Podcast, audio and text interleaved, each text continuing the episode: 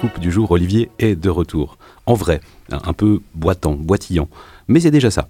Et par chance, il est assis. Scoop numéro 2, pour la première fois, on dirait que tu vas nous faire une vraie chronique hors sujet. Ou alors je comprends pas bien le choix de ton titre, Homéopathie, l'important c'est la dose.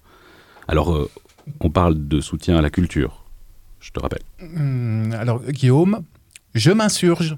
Le choix du sujet est tout à fait raisonné.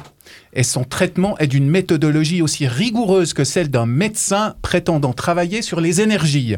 C'est donc n'importe quoi, mais avec de telles apparences de vérité que vous allez avaler le truc comme un seul homme. Ou une seule femme, puisque c'est Marie-Ève, en l'occurrence, qui m'a filé cette idée. Je proteste. Qu'est-ce que j'ai encore fait? Ouais, ouais. Tu perds rien pour attendre, toi.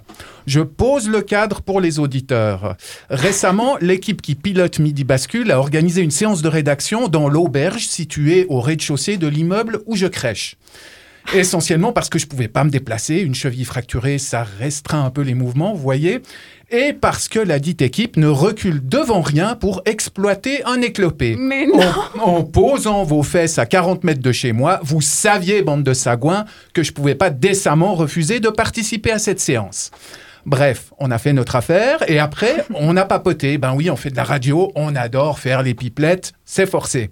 Et là, je m'échauffe, je sais même plus pourquoi, je lâche une vacherie sur l'homéopathie et coup de théâtre, toute l'assemblée me cloue au pilori. J'étais déjà parti. En particulier, la suave, la veloutée Marie-Ève C'est vrai, on qui, qui s'est transformé illico, c'est vrai, en Torquemada, vantant les mérites de la sainte homéopathie. Authentique. Et donc, le, le rapport avec le soutien à la culture Non, mais enfin, ça coule de source.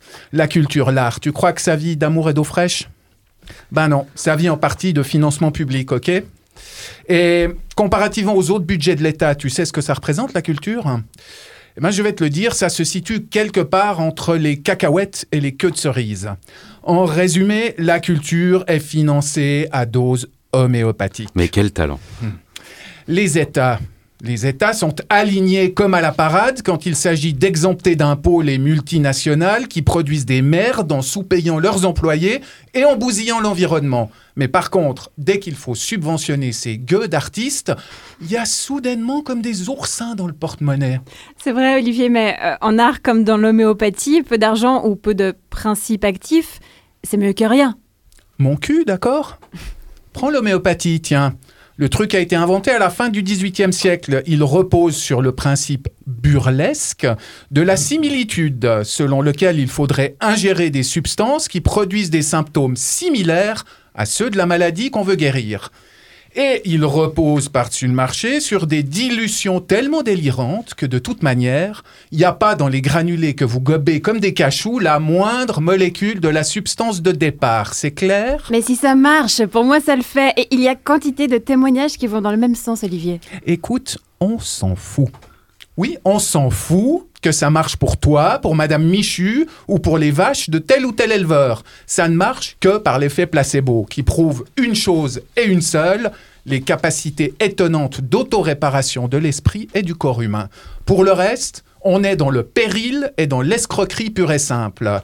Alors, petit 1, l'escroquerie, c'est de faire porter sur les épaules des systèmes de santé publique le remboursement de ces poudres de perlimpinpin. Et petit 2, le péril, le péril, il est ici. Combien de personnes ont vu leur état de santé se dégrader parce qu'elles se sont soignées avec des granules de rien?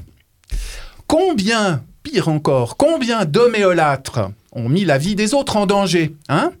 Non, parce que si tu crois avoir soigné ta grippe en avalant de l'oscillococcinum et que tu te balades en ville droit derrière, moi, je plains les petits vieux que tu peux croiser. Il ferait mieux de serrer les miches parce que ta grippe, elle n'est pas traitée ni guérie pour dessous. Ta croyance en une pseudo-science met directement leur vie en danger. CQFD, la messe est dite. Bon, on, on pourrait sans doute en débattre pendant des heures, mais qu'est-ce que tu veux déduire au juste? Ah, ça me semble évident pourtant. L'homéopathie, c'est du flanc. Et les politiques de financement de la culture, souvent aussi. Faut arrêter de croire qu'en lâchant quelques piécettes, on soutient la création.